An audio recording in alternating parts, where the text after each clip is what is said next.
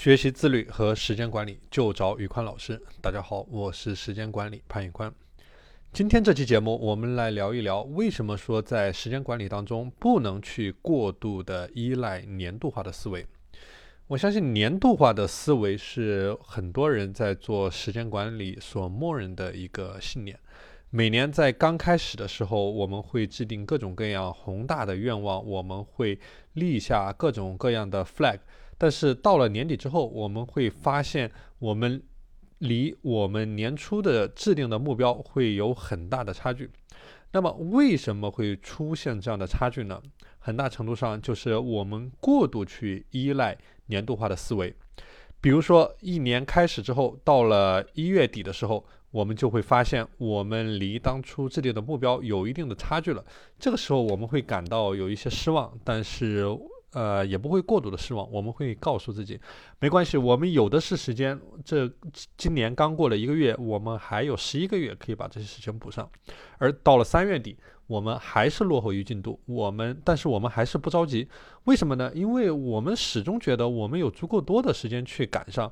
所以说，这种思维模式会贯穿在一年当中。就是说，我们会一直在不紧不慢的做事，我们没有紧迫感。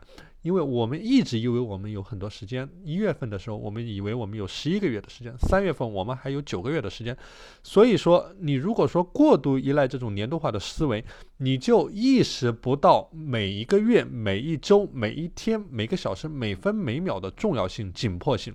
但是从根本上来看，我们要解决具体的实在的问题，一定是要细化到每一天、每一周的具体的行动下的。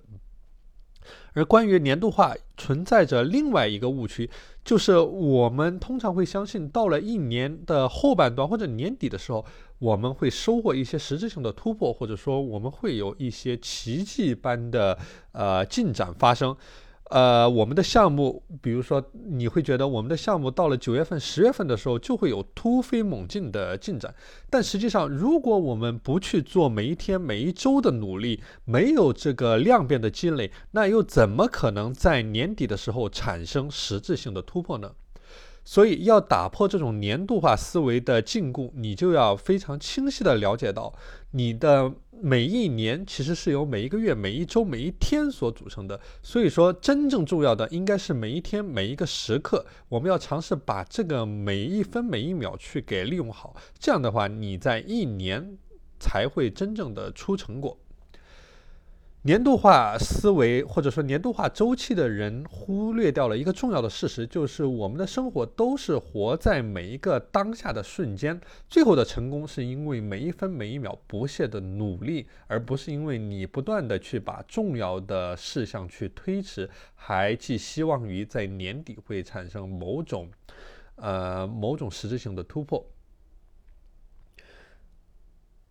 好了，今天的内容就和大家分享到这里。大家如果想学习自律和时间管理方面的知识，欢迎添加我的微信 p a n l e o n 一九八八 p a n l e o n 一九八八。我是时间管理潘宇宽，我们下期节目再见。